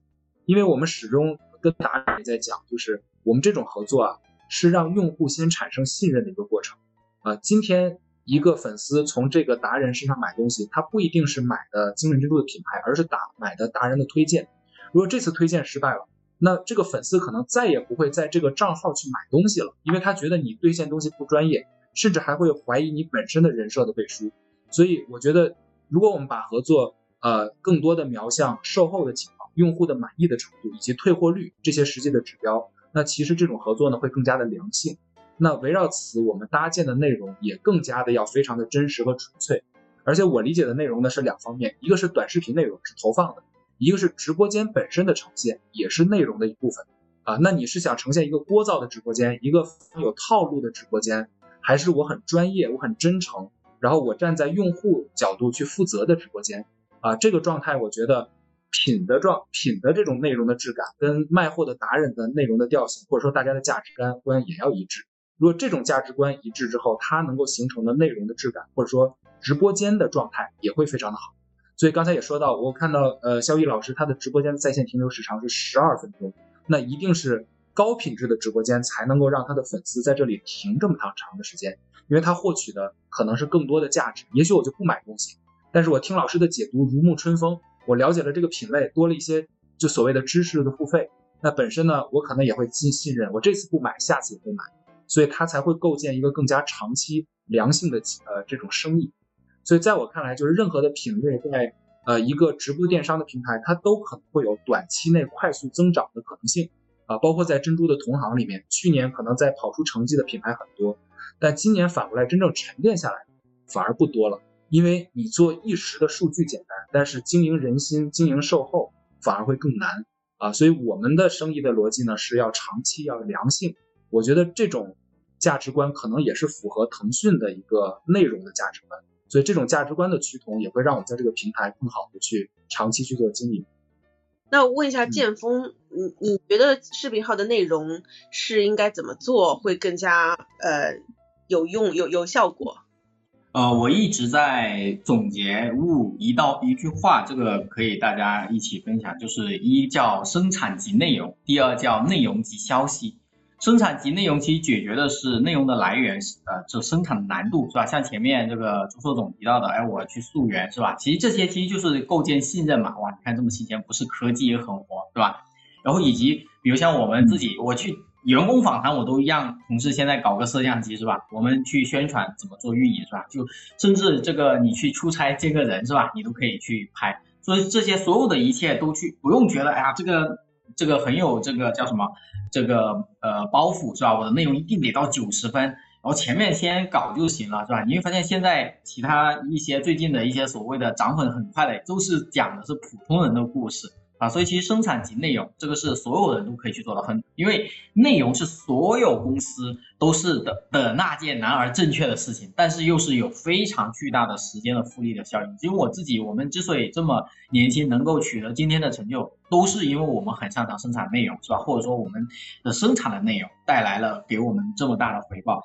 然后另外一个就是呃刚才说的内容及消息。就是因为这个是微信的这个生态呢，首先微信的产品架构第一层是 ID，就我们注册了微信就有个 ID 了，然后十三亿的月活里面呢，那大家都会沟通是吧？发消息，然后那有九亿的月活日活吧，然后天天是看朋友圈的是吧？看文章的这些人，其实每天有三亿吧，我记得这些公众号的数据，那视频号可能就几亿，是吧？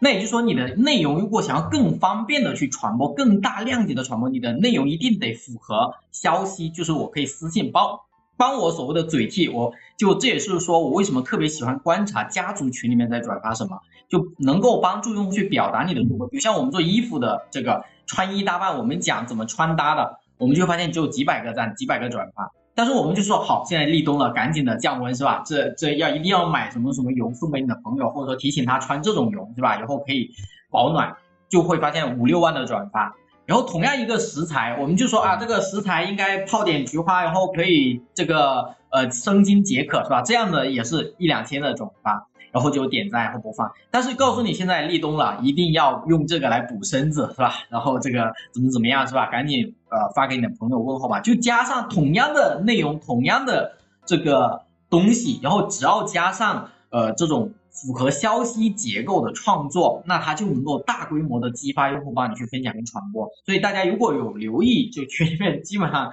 什么样子的内容更容易激发传播，其实都是符合这种的。所以其实本质上也是因为说。平台它需要拉新，就刚才提到的，就是说平台它希望什么呢？就是哎，更多的年轻人进来，是吧？更多的这个你能够花钱在这里面上，就是你能成为平台的甲方，你能成为平台的需要的时候，那它就会源源不断的给你更多的流量。包括像我们去做品牌也是，为什么做品牌？大家就觉得哎呀，我不愿意去做品牌，我就想去搞个工厂的白牌，是吧？就是因为品牌代表着。稳定的交付是吧？不会说我坑你是吧？骗你，然后就这个为了点钱是吧？那平台肯定是更喜欢这样的人，所以我们呃，如果我们的直播间有更多的品牌进来的话，你的权重也会更加的高，你的这个流量会更加的多。所以其实也就是说，呃，生产及内容解决的是内容的来源，然后大家可以。只是说创作技巧慢慢的提升到从三十分到九十分、一百分是吧？越势能越高嘛，越专业的呈现。比如同样的，今天我在刀姐这个会议室，就感觉到更高级，是吧？然后这种呈现的创创作技巧就是细节了。然后内容你到底是如果是只是帮助用户塑造个人形象的社交形象的，那可能就是刚刚说上限就是九亿。如果能变成消息，那就是十三亿。然后如果只是教程，只是资讯，是吧？一个教程就是怎么教你具体制作，比如像今天我们其实这样在讲教程，是吧？撑死了也就几千一万人看啊，不可能有一百万人看的。对，所以其实就是是根据这样的结构，然后同样一个内容，我们可以去这么去呃，就去改装嘛。对，刚才剑锋启发我，我曾经提过一个，又是一个概念哈。对不起，我这个知识博主提过一个叫四个关系加九个场景，叫四加九，什么意思呢？微信是一个现在在各个互联网工具里面，它能够把关系凑得比较齐的一个平台。这四个关系分别是什么呢？第一种关系是社交关系，就是大家可以加微信嘛，大家就是社交的关系。第二种关系呢叫订阅关系，就是我关注剑锋的公众号、视频号，这不就叫订阅吗？第三种关系叫推荐关系，就是今天我们说的公域流量，我们的直播间、我们的短视频被谁推流了，这个就是推荐关系。第四种关系是搜索关系，呃。然后这九个场景分别是什么呢？比如说公众号、短视频、直播间、搜一搜、问一问、小程序、小商店，对吧？这小店一大堆。大家发现这四个关系加九个场景，如果我们把它画成一个表格啊，稍微复杂一点，一个矩阵，一个表格，你会发现它是个什么回事呢？它就是我们普通老百姓，一个普通人，今天我要解决我生活里的点点滴滴的时候。我需要在这不同的关系，在这个不同的场景里面找一个点落进去，从而拿到我想要的东西。大家仔细去感觉我刚才说的。所以微信这个平台为什么它比较厉害？就是它把这个矩阵一旦框好之后，今天如果你能够清楚的知道你的目标用户是谁，你如果能清楚的知道你的用户旅程，就是比如说我一个。小姐姐在什么时候她会想到买珍珠？她一定有一个用户旅程，以及她用这个珍珠，她会产生什么样的售后的旅程？这个所有的旅程，理论上它中间需要的信息都应该会落在刚才那个四乘九的方格内，只不过他会用什么样的形式去获取它？只不过你在那个位置替他提供什么样的内容？所以一旦把这些问题想明白。微信生态最可怕的地方就在这里，你可以非常有目的性的在刚才的用户旅程，在那个表格里面植入你的内容。所以我曾经有一条短视频爆了，后来圈内好多的博主在翻拍。我说视频号绝对不可能是第二个抖音，因为抖音玩的是账号矩阵，就是他要玩矩阵号，但是视频号玩的是场景矩阵，就是今天我我是要陪着用户走完旅程。而不是说我今天在直播间列一排直播间等着你割你，他不是这个打法，而是他在你的用户旅程上可能给你放音频，可能给你放一篇公众号，可能给你放一个搜索结果，可能给你去放一个小绿书，甚至有可能给你放一个，可能给你放一个朋友圈，都是有可能，或者短视频，然后一次触达你，两次触达你，三次触达你，四次触达你。我们不是有一个营销理论吗？最多被触达七次就被我拿下。所以当年大家有问我，我到底是怎么在去年把自己从零到一做起来？我就是利用了微信生态的这个功能。因为我一直认为我是一个不太有才华的博主，我甚至根本就不是一个内容创作者。但是我知道我一定能被别人看见。为什么能被别人看见？我就是利用当年有一些 4A 公司去拿下甲方老板的方法。先弄清楚甲方老板上下班的路，然后把所有的广告预算投在他上下班的路以及他蹲的那个茅坑的包厢里，这样子他的那个甲方老板会觉得自己的广告效果如此之好。其实微信生态它就留给了你这种叫信息茧房，你可以反过头来利用信息茧房的方法。它怎么利用呢？就是你会发现在微信生态所有做内容。你只要去抓住两个点，第一个抓住的点就是你发出去的东西有没有人转发，公众号有没有人转发，短视频有没有人转发，直播间有没有人转发。第二个点，有没有人互动啊？第二个点，人家有没有完成阅读，有没有完成内容消耗，就两个点，只要抓住，其实而且它的转发会比它的完成阅读会更重要。所以今天我们直播间的增长会非常关心分享量，我们的短视频的增长会第一要务会关心那个转发箭头的量，我们的文章也会关心分享量，因为它本身是一个基于。基于社交最根基的一个平台嘛，就跟刚才周所总说了，然后从社交开始，它可以铺满那四乘四乘九的所有的格子。一旦当社交 OK，它的算法是会采纳社交传播里面的一些因子，因为人们用脚投了票，证明这个内容本来就是好内容。这就是大概我对在视频号在微信生态内内容的一个大致看法以及我的策略。我们的策略就是不求单个多爆款。但求单篇能转发，大概是这样。哎，老师能能不能重新再说一遍四个关系和九个场景是哪四个和九个？我让我再记一下。啊，四个四个关系是社交关系，就是加微信。然后呢，呃，搜索关系就是搜一搜，现在搜一搜的月活应该是八点几亿吧，搜一搜。然后呢，订阅关系就是我们。关注一下刀姐的号，关注一下剑锋老师的公众号，比如说这就订阅关系嘛。然后还有一个就是推荐关系。今天我们的直播间有多少推荐流量，就是推荐关系。小绿书公众号、短视频、短图文加直播间都是有推荐流量的啊，包括问一问也有推荐流量。现在问一问也有推荐流量，大概视频那个微信生态的推荐流量现在有五个地方有，大概是这样。然后九个场景呢，现在九个场景。有变多啊，我数数看看有没有少。公众号是一个场景，然后短视频，然后那个直播间，然后搜索啊，搜索啊，然后小程序，然后小商店，嗯，然后还有什么啊？然后还有私聊、群聊、朋友圈，九个，就私公寓九个。哎呀，总结太好了。问大家最后一个致命的决定性的问题啊，这个问题就是说，这个视频号，因为我们我们刀法其实研究全域经营嘛，双微小快直抖逼啊，我也有一些知识博主的劣根性在身上，微博、微信、小红书、抖音直播、B 站，呃，这个快手，对吧？然后这个视频号在微信里面，那么小红书呢主打一个种草，抖音呢主打一个全域经营的品效协同，FACT 加 S。然后快手呢，其实转了几次信任电商，其实快手很早就打过信任电商了，老铁电商。然后呢，这个那视频号，你们觉得它是什么定位好呢？我们当场给他脑爆一下。我也想问问，先问问周硕，就品牌方现在把视频号放在一个什么样的位置上？呃，第一，我觉得呃视频号可以倒逼品牌方自己的私域经营，也就是 CRM 啊，因为我相信未来品牌的终局一定是自己的会员。就是所谓的私域，而现在公认的就是私域的最佳平台就在抖，就在这个呃腾讯，就是呃绿色软件没有之一，所以这会倒逼我们去更好的做私域。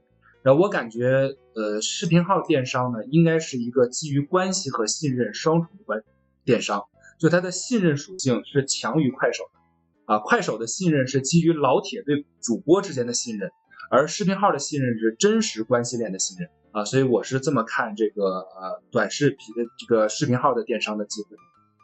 呃，谢谢谢谢，我问一下两位那个视频号的铁粉啊，因为他们俩整天就是视频号会起飞，就是见风险说说吧，就是你这么看好视频号，你觉得它会飞向哪里呢？你带着我们一起飞到一个远方去吧。哦，我就只想说，小孩子才做选择，成年人全都要，是吧？我又要种草，又要转化，又要沉淀，又要公寓获客，是吧？就是因为它具备了企业微信，然后这个小程序是吧？然后这个微信支付所有的，就是这也是呃这个上一年底嘛，然后马化腾不是说还是说今年初啊？然后马化腾说这个视频号是腾讯的希望嘛？像呃前阵子他们又开战略会的时候，这个龙哥说这个以视频号为火车头是吧？这个小程序、企业微信这些要打群战是吧？所以其实就跟刚才运老师也提到，就是搜一搜居然有八亿的月活，那小程序视频号小店，它未来接下来就会成为这个视频号视频化视频号生态的整个货架了。那也就是说，你的这个店的权重未来也可以出现在搜一搜，也可以出现在你的更多的这个地方。那你就不就是一个淘系的一个货架了嘛，是吧？那整个呃生态就微信才现在才第十三年，就算到二十年的时候，是吧？我相信它依然不会倒闭。所以其实也就是说，它的这个货架也是具备的。然后另外一个就是说，呃，前面我们也有说一点零、二点零、三点零嘛，是吧？就是无非就是说我是只是卖货，还是说卖内容，还是说未来又卖关系、社交嘛，是吧？其实其实那社交就是前面朱硕总提到的 IP。那我我们自己也在思考啊，就是说 IP 之后还有什么呢，是吧？比如像对标零售的这个业态，像之前我们跟李佳琦团队他们交流的时候，他们就说。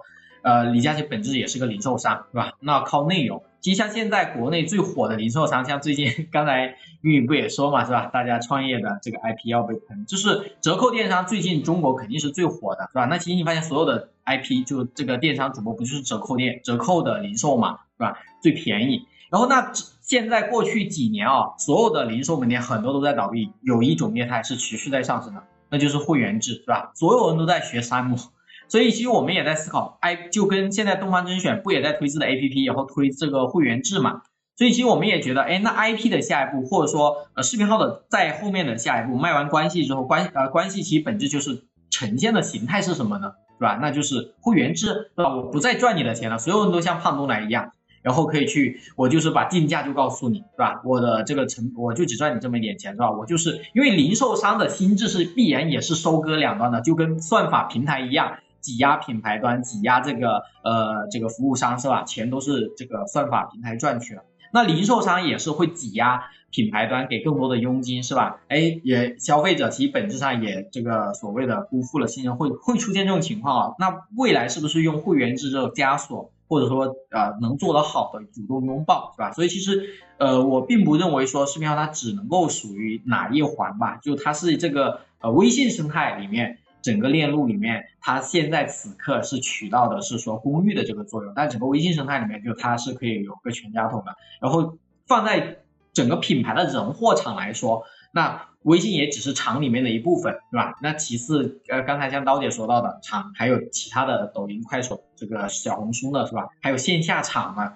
然后不管是线上线下，我们的货。其实都是除了把货卖给用户之外，还要把内容卖给用户，还是说把关系卖给用户，都是通过这个场。所以其实我们就会发现，不呃，最重要的是这三个环环掌握住了，然后你的场里面呃就包就是都是哪里有流量红利就可以去做。所以这也是啊以前就有淘品牌，后面抖品牌，现在一定会有试品牌的渠道的红利。但你要想。渠道的红利占据住了之后，我一定是走向全渠道嘛。但走向全渠道，这三个呃货呃内容关系三个圈圈永远都是在不同的场里面都是不会变的。对，我因为我们俩也是，我们俩也是靠这个微信社群和私域起家的老博主了。我跟剑锋。主要是剑锋这句话呢，有他自己的那个基因在里面，他就是什么都做了，什么也都做的挺好的。像我呢，就是不行，我就是一定要聚焦，我不能，我不能什么都做的，我只能减做减法，做减法，做到一个东西上面去。所以，呃，我很理解剑锋的思路啊，我也我也很认同啊。那我问问润宇，你是怎么看待那个视频号的未来的呢？嗯，这个问题肯定超出我认知能力了，就我觉得这个问题。可能龙哥能回答，或者龙哥也会说我今天说的都是错的。呃，我只能说一点我当下的感受，然后顺着这个感受去推测，可能未来会发生什么。我当下呢，对所有的交易啊，有有这么一个感受。也许很多的交易策略和很多商业模式的架构，它大致会分为两种视角。就第一种视角叫围绕着货做生意，然后第二种视角。叫围绕着人做生意，那么我们去看待视频号，如果我们单纯只是很武断的用这两种视角去划分，它偏谁呢？我觉得它会偏向于围绕着人做生意，也就是如果我们无限把这个平台往后推演，我觉得它在这一端可能会释放出来的力量以及它的优势会远大于别人的平台。好，那么我们就继续往下推演啊，就是如果它走围绕着人做生意。那么这个人到底对商业的价值是什么？呃，我记得微信广告有出过一本书，我最近正在看，叫《全域经营》。那么我们这两年也听到过全域营销嘛？刚才刀姐也讲，我倒觉得，我本来也想用这样的这个词去称微信里面的生意，但是我总觉得跟我心底围绕着人做生意，它不是那么完全的吻合。我觉得我心底更吻合围绕着人做生意，它应该是叫不叫全域，叫全生命周期经营，大概是这个逻辑是比较吻合的。因为大家做电商的人一定知道一个单词的缩写叫 LTV，叫生命周期价值。这个生命周期价值怎么管？怎么经营？怎么管？哪个平台可以用所有的工具把它管起来？我目前看下来，我觉得微信生态是有这个能力的。就是真的用户从认识到认知到认同到认购，它可以一站式在你这里做完，并且它能够帮你作为拥趸再去转发，然后再去推荐、转介绍，然后再来形成你新品类甚至新品牌的一个新用户，它是完全可以完成这个事儿的。只不过这个事儿就像刚才建峰建峰老师讲的话，我觉得特别有启发，他是通过 IP 来推动它。还是通过品牌也是一种 IP 嘛？就个人 IP 还是品牌 IP 推动它？还是说我通过会员制来锁定推动它？这件事情呢，也许在今天我们并没有办法去下一个定论。但是我有一种强烈的感觉，它应该是围绕着这个人，而不是再去盯着那个货。所以今天我们身边有很多的这个呃品牌方进来，他们都跟我说我有什么资源，我有那个资源，我这个好那个好。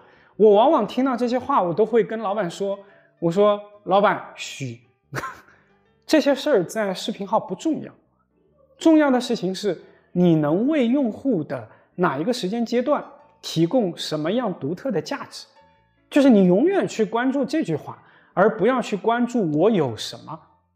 这件事情首先在中国经济的大环境下已经是这个主旋律了，其次在视频号、微信生态这个大环境下。”更是这样，你更要去考虑一个用户他的全天候场景，他的所吃所穿所用，他在什么场景遇到了什么问题，这个问题这个场景当中可以加入你，只要加入你，你就有机会慢慢蔓延到他所有的场景。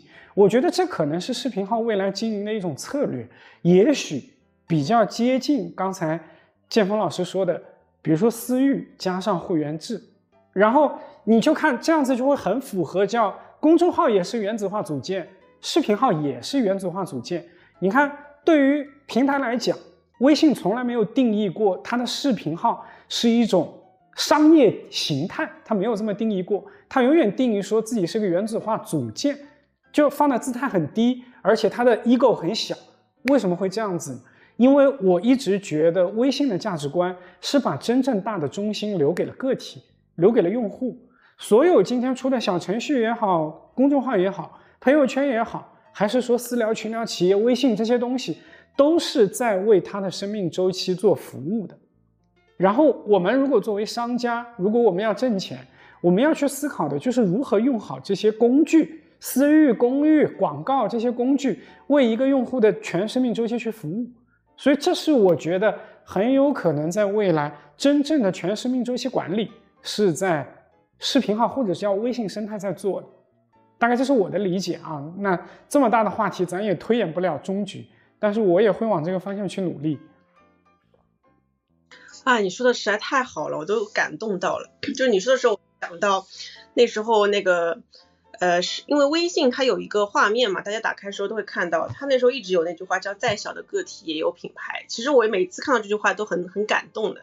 就是特别是在中国现在这个环境，我就觉得每个人再小的个体，你都是一个品牌。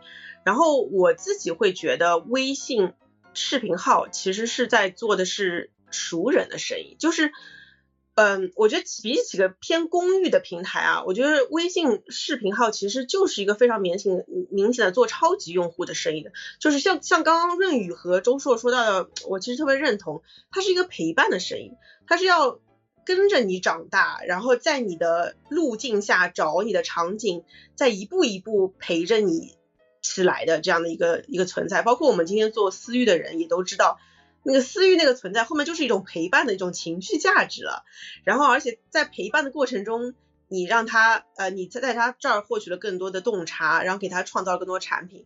所以我们其实我自己觉得，因为我们刀法一直相信，现在数字化的驱动下。就是以前是物以类聚，现在就是人以群分，其实就是要做人群的生意。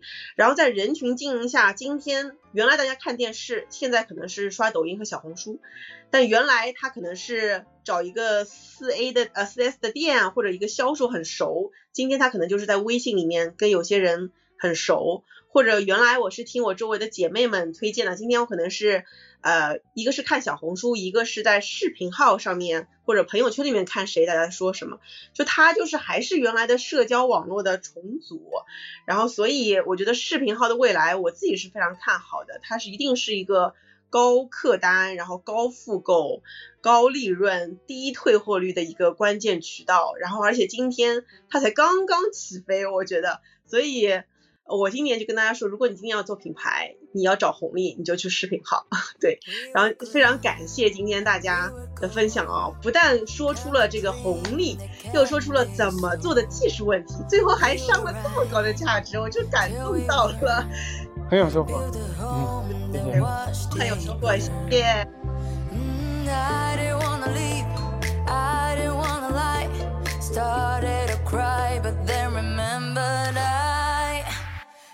talking by myself. flowers.